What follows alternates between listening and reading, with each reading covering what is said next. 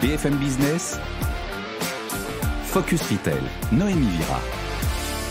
Je suis très heureuse de vous retrouver aujourd'hui en direct de la maison Guerlain, adresse mythique sur les Champs-Élysées. C'est une édition spéciale dédiée aux cinquième journée particulière du géant du luxe LVMH. 57 maisons du groupe ouvrent exceptionnellement leurs portes dans 15 pays du monde entier.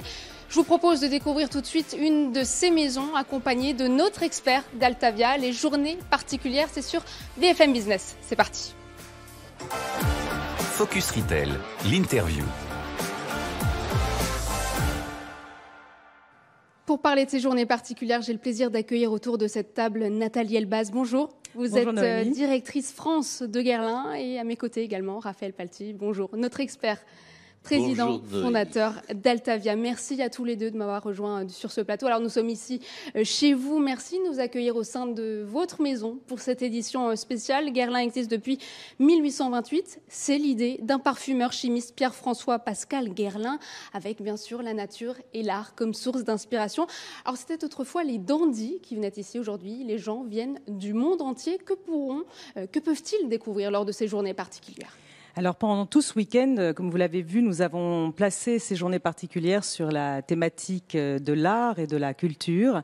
Et c'est autour vraiment de cette thématique que le parcours va se faire. Donc ce sont des parcours qui durent environ une heure et demie, dans lesquels euh, on va pouvoir euh, rencontrer les femmes et les hommes qui contribuent à faire rayonner cette maison depuis tant d'années. Je vais vous donner quelques exemples. On peut par exemple rencontrer notre maître parfumeur, Thierry Vasseur, qui va euh, partager avec les visiteurs vraiment l'essence même de son métier, le sourcing de nos matières premières, la façon dont il est une sorte d'explorateur des jardins du monde entier. Et puis, on peut rencontrer aussi notre verrier, Pochet du Courval, on en parlera peut-être un peu plus tard, et nos dames de table qui perpétuent depuis tant et tant et tant d'années un geste euh, absolument Donc, magnifique. Les visiteurs, les visiteurs peuvent découvrir ces métiers rares, ces métiers d'excellence. Dame de table, ça consiste en quoi exactement pour ceux qui nous écoutent? Alors, les dames de table, euh, ce sont d'abord il n'y en a que six dans le monde. On a la chance d'en avoir quatre avec nous aujourd'hui. Et euh, je dois dire qu'il n'y a pas d'école de dames de table. Les dames de table, c'est un métier qui se perpétue de génération en génération. C'est une transmission de femme à femme. Et c'est un, métier qui vise à sublimer, euh, décorer, embellir, vraiment rendre absolument euh, incroyable nos, nos flacons, nos, flacons aux abeilles, avec des gestes vraiment ancestraux, de baudruchage, euh, de barbichage. Peut-être je vais vous dire un mot sur le barbichage, par exemple, c'est le fait de brosser avec une brosse très très fine un fil de soie et de transformer ce fil de soie en une sorte de, de, de pompon, de quelque chose de très chic, très élégant, euh, très, très luxueux, sublime. Donc leur mission, c'est de rendre finalement euh, le contenant aussi précieux que le jus, le parfum. Et donc les visiteurs pourront, Absolument. euh, peuvent aussi euh, rencontrer le parfumeur. C'est vrai que il va dévoiler, j'imagine, les secrets de parfums iconiques comme la petite robe noire, l'habit rouge, l'heure bleue. Exactement. Alors évidemment, les visiteurs en ce moment peuvent rencontrer euh, pendant ces deux jours euh, notre maître parfumeur Thierry Vasseur. Thierry Vasseur qui est la cinquième hein, génération de parfumeurs euh, Guerlain, donc qui perpétue aussi cette, euh, cette histoire, cet ADN que nous avons dans, notre histoire Guerlain. Et Thierry Vasseur va partager effectivement avec les visiteurs à la fois la façon dont il choisit les matières premières, quel est, quel est le lien qu'il a aussi avec tous les, tous les fabricants de ces matières premières, avec tous les cultivateurs aussi de, de, de, de, de- de toute cette nature qui est à la base de nos parfums, et puis aussi bien sûr sa façon de créer des parfums. Donc c'est vraiment une plongée euh, dans le- le- les coulisses d'un parfumeur. C'est vrai qu'on sent l'odeur de ces parfums dans l'atmosphère. Raphaël, ça vous fait quoi d'être ici au cœur de cette maison historique? Alors, mythique, oui. euh, euh, formidable le parcours que vous avez décrit pour les journées particulières. Euh, mais la question que je me pose tout de suite euh, par rapport au commerce lui-même, c'est quel parcours euh, usuellement, d'habitude, versus ces journées particulières exceptionnelles. Et puis l'autre question, c'est pendant ces journées particulières, y a-t-il des, des nouveaux clients qui viennent ou, ou- ou est-ce avant tout des fidèles de la marque, des, amoureux de la marque, etc. alors pour d'abord répondre à votre première question qui est quel est le parcours qu'on propose euh, habituellement? Donc là ici nous sommes à la Maison Guerlain qui est vraiment le vaisseau amiral de Guerlain dans le monde entier. Et c'est un parcours qui est fait finalement uniquement de sur-mesure. C'est-à-dire que les clients ici vont pouvoir accès, avoir accès à vraiment tout ce qu'on peut proposer comme offre sur mesure. Notamment, je viens d'en parler, nos flacons abeilles, mais aussi la gravure, mais aussi euh, des consultations soins, des consultations parfums, des consultations maquillage, des masterclass aussi. On peut aussi euh, ici découvrir l'histoire de Guerlain au travers de certaines masterclass qui vont faire rencontrer l'histoire de Guerlain avec la grande histoire. Donc vraiment, il y a une sorte de parcours sur mesure. Et puis il y a aussi, euh, et c'est important de le noter, il y a toute une programmation culturelle qui est disponible et qui est vraiment en libre accès pour nos visiteurs, que nos conseillères sont vraiment très euh, ravis de faire visiter. Avons régulièrement des expositions, nous en parlerons peut-être tout à l'heure, d'artistes que nous soutenons. Et enfin, pour répondre à votre deuxième question, Bien sûr, il y a les amoureux de la marque. Ce sont ceux qui peut-être ont pris les premiers leurs billets sur le site des journées particulières. Mais on sait, parce que c'est la onzième édition quand même des journées particulières, qu'on a régulièrement des nouveaux visiteurs qui veulent découvrir cette marque Guerlain, découvrir les coulisses de cette marque iconique aussi. Vous refusez du monde? Alors, on ne refuse pas du monde, mais il y a de l'attente. C'est que vous parlez des projets culturels. À partir du 19 octobre, la maison va dédier une exposition aux artistes militantes. C'est une initiative inédite. Pourquoi cet engagement de la part de la maison Guerlain? Alors, la Maison Guerlain a toujours été une maison euh, engagée. Euh, vous le savez sans doute, nous avons un très très fort engagement, euh, notamment avec l'UNESCO, autour de la préservation des abeilles. D'ailleurs, en ce moment même, nous sommes dans une exposition qui s'appelle Piquet, qui est une exposition qui met en valeur le travail des apicultrices avec lesquelles nous travaillons. Et là, dans cette même lignée, dans cette même logique, qui a d'ailleurs toujours été un engagement de vraiment depuis le début hein, de Guerlain, nous mettons en avant aussi des artistes qui sont 21 artistes militantes que nous soutenons au travers de cette exposition dans, leur, dans leur, les causes qu'elles soutiennent. C'est donc à partir du 19 octobre donc à partir du 19. 14 novembre. merci Nathalie Elbaz. Je rappelle que vous êtes directrice France de Guerlain et merci de nous avoir fait découvrir ce lieu magique. On continue tout de suite avec le focus, avec vous, Raphaël Palti. Donc on continue cette édition spéciale. C'est vrai que c'est assez incroyable de, pouvoir être euh, au cœur de tout cet artisanat, ce savoir-faire qui finalement sont aussi le secret du concept marchand de ces maisons de luxe et de l'expérience client. Tout à fait. Et, précisément, on est en train de vivre une mouvance de, de la part de ces grandes maisons, de ces maisons de luxe, euh, qui historiquement mettaient en avant leur scénographie, leur marketing de l'offre autour du produit, et qui aujourd'hui mutent euh, doucement, mais sûrement, vers, euh, vers ce qui était autrefois très secret et qui aujourd'hui est ouvert au grand public, et notamment sur l'art et la manière qu'elles ont de faire leurs produits. Et ça participe aussi de l'envie tout simplement des gens d'une façon générale, le client, consommateur, individu, citoyen, euh, de, se savoir hein, et d'approcher le comment, euh, comment c'est fait. Euh, et le par qui aussi, ça va jusque-là. Dans certains ateliers, les ateliers vont jusqu'à mettre en scène et mettre en avant l'ouvrière qui, dans la maroquinerie, va faire ce travail exceptionnel, etc. etc. C'est vrai que le luxe a toujours eu besoin de se nourrir de la culture, finalement. On voit de beaucoup de projets culturels en ce moment. Chanel avec euh, la euh, Hermès, pardon, avec la Fabrique de la légèreté. Chanel qui fait son exposition. Bulgarie qui vient de dévoiler un documentaire. Est-ce que vous pouvez nous donner d'autres exemples euh, finalement qui montrent que le luxe, ça se vit, ça se partage? Eh bien oui, l'opération Hermès qui s'appelle les ateliers Hermès qui sont déportés et qui permettent aux gens de, bah, de vivre comme si c'était dans les ateliers, l'expérience Hermès. Euh, Gégère Lecoutre qui euh, invite ses clients avec une, une solution immersive, euh, très digitale, très tech, mais de participer à la, à la pratique horlogère. Euh, jusqu'à savoir comment monter euh, le moteur d'une montre, le mouvement d'une montre, etc. Et ça, ça se passe en Chine. Euh, beaucoup, mais aussi Fendi, Fendi à Rome. On a vu à Vivatech. Absolument, Fendi à Rome qui propose là aussi une expérience incroyable. C'est vraiment une expérience immersive en réalité augmentée et surtout autour toujours pareil des savoir-faire. Donc aujourd'hui c'est la note. Euh, les maisons de luxe ouvrent leurs portes et, et ne lésignent pas à faire rentrer le grand public à l'intérieur de leurs secrets, leurs secrets de fabrication et surtout euh, pour faire perdurer aussi des métiers ancestraux parfois euh, autour des métiers d'art et des métiers de façon. Voilà, faire rayonner la dimension patrimoniale des marques. Merci Raphaël Palti. On vous retrouve tout à l'heure. Euh, tout de suite, on passe à la start-up de la semaine.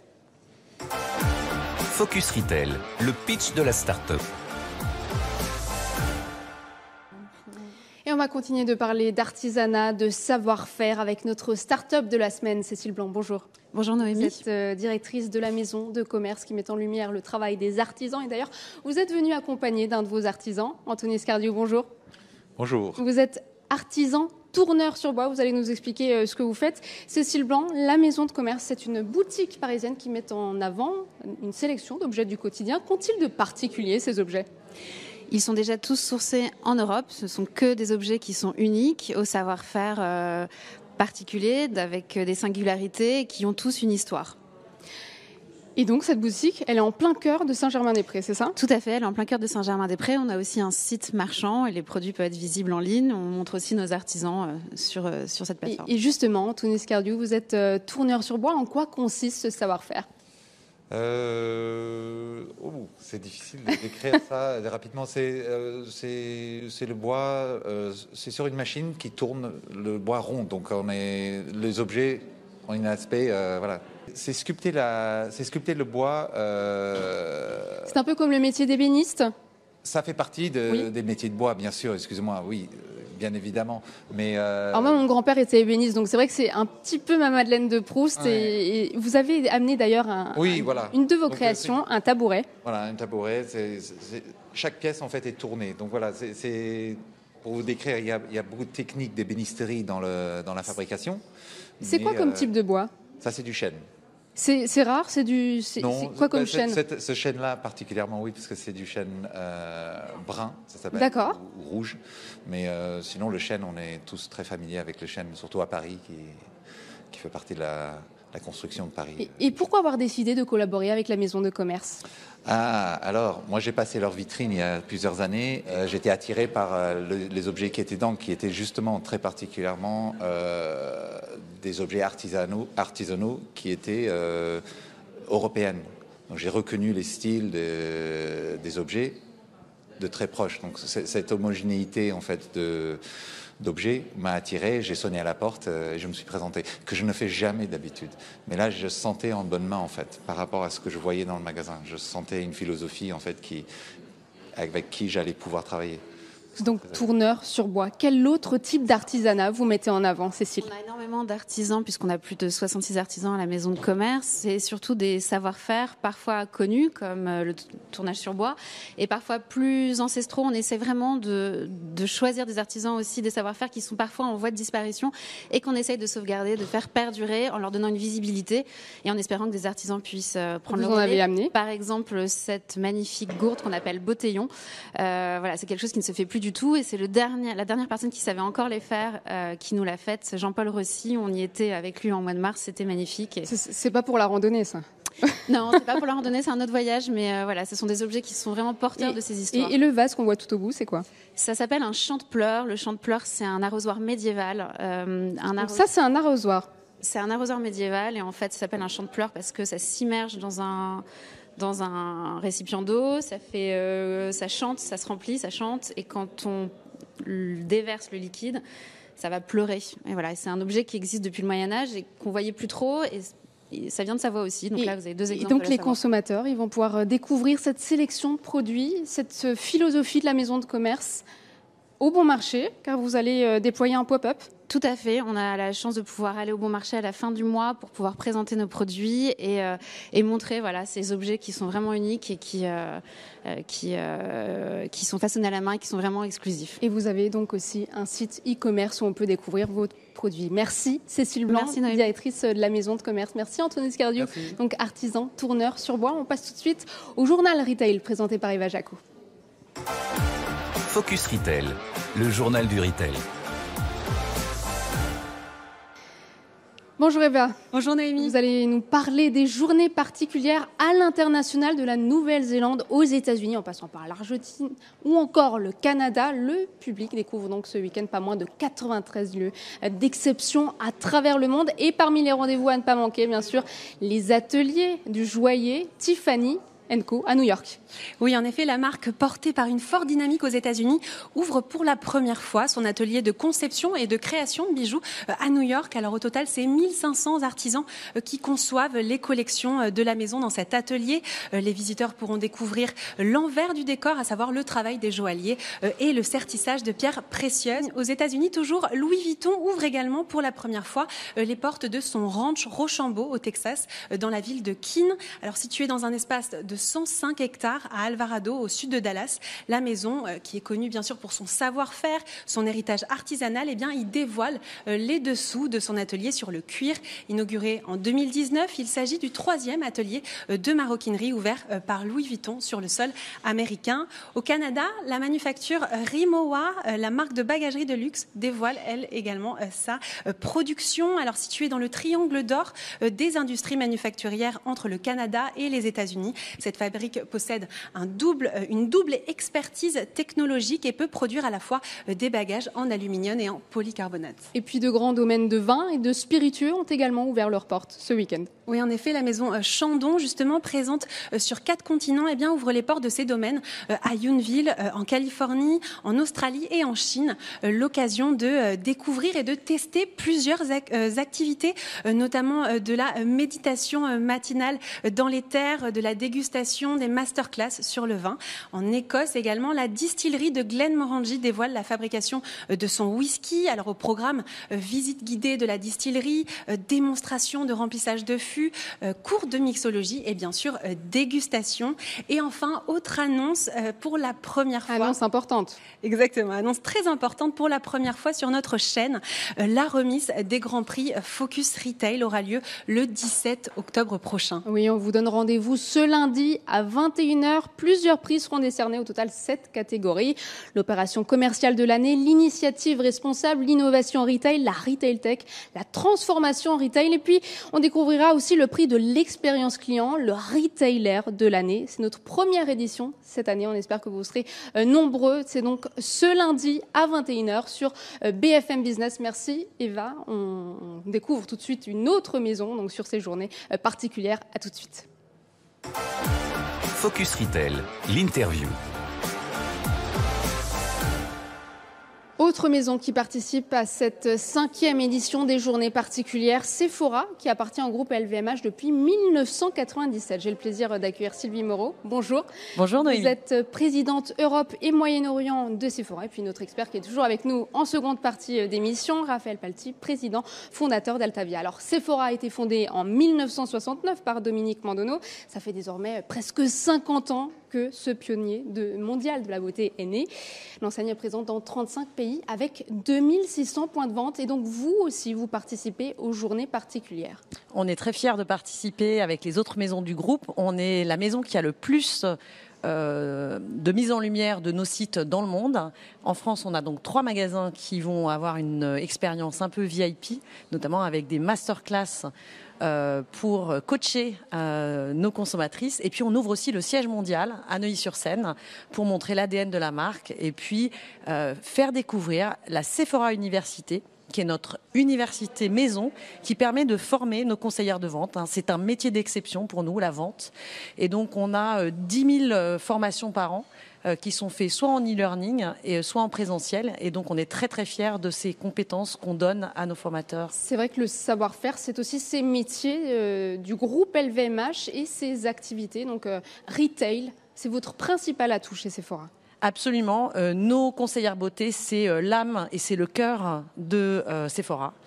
et, et c'est un métier d'exception, comme je le disais tout à l'heure, et on permet en fait d'offrir non seulement un, un métier euh, à, nos employés, mais aussi des carrières. Euh, et, c'est pour ça que la formation est fondamentale pour délivrer une expérience client, mais aussi pour euh, permettre à des jeunes femmes et des jeunes hommes d'avoir des carrières chez Sephora. Alors justement, les magasins Sephora tels qu'on les voit, ils paraissent être euh, complètement autonomes. C'est-à-dire, en gros, le client peut tout à fait se servir du magasin euh, pour son profit, etc. Du coup, les conseillères, euh, l'humain à l'intérieur du magasin, son rôle exact, c'est quoi?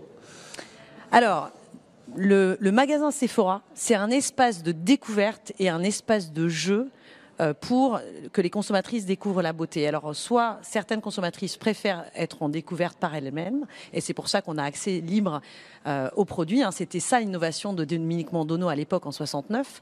Euh, mais il y a certaines consommatrices qui ont besoin de conseils, et c'est pour ça qu'on a un énorme investissement dans en fait nos conseillères beauté. Euh, par exemple, dans le magasin des Champs-Élysées juste à côté, sachez qu'il y a 250 personnes à plein temps euh, qui sont des conseillères beauté, des conseillers beauté qui sont là pour en fait ben, être au service des clients qui ont besoin de conseils pour leur faire découvrir ben, des gestes beauté et aussi des nouvelles marques. Et du coup, on peut emmener euh, d'un corner Dior à un corner euh, Lancôme quelqu'un parce que au fur et à mesure du conseil, etc.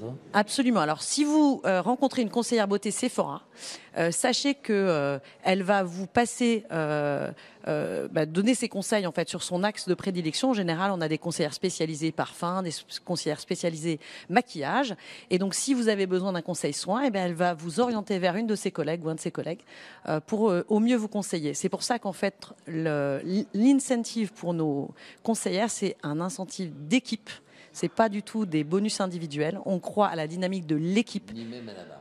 ni même à la marque pour nos conseillères Sephora. C'est vraiment euh, pour l'équipe et c'est ça en fait qui construit une culture d'échange et une culture de performance. Ben, c'est un peu votre raison d'être, en fait. Absolument. Alors Sephora investit sur le digital pour proposer de nouvelles expériences d'achat.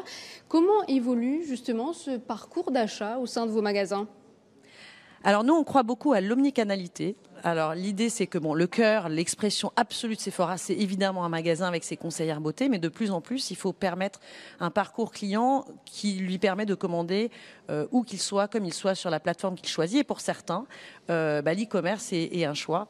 Et le, le beau challenge pour nous, c'est en fait comment on apporte de l'humain et du conseil dans l'expérience digitale et à l'inverse, comment on apporte de l'innovation et de la technologie dans l'expérience magasin? Et c'est ça qui rend nos métiers euh, fabuleux. hein, Oui, c'est vrai que Sephora fait Passionnant et en partie. réinvention et- aujourd'hui. et en réinvention totale. Mais on croit très fort au magasin. Et c'est pour ça qu'on est tellement content d'ouvrir. euh, Pour bah, vous, c'est important aussi de développer le M-commerce, donc l'application mobile, parce qu'il y a toute cette jeune génération, la génération Z, euh, qui, qui adore Sephora. Ça fait partie des enseignes préférées des Français. Alors comment vous faites pour développer une expérience sur application mobile? Vous développez le gaming, le métavers Expliquez-nous.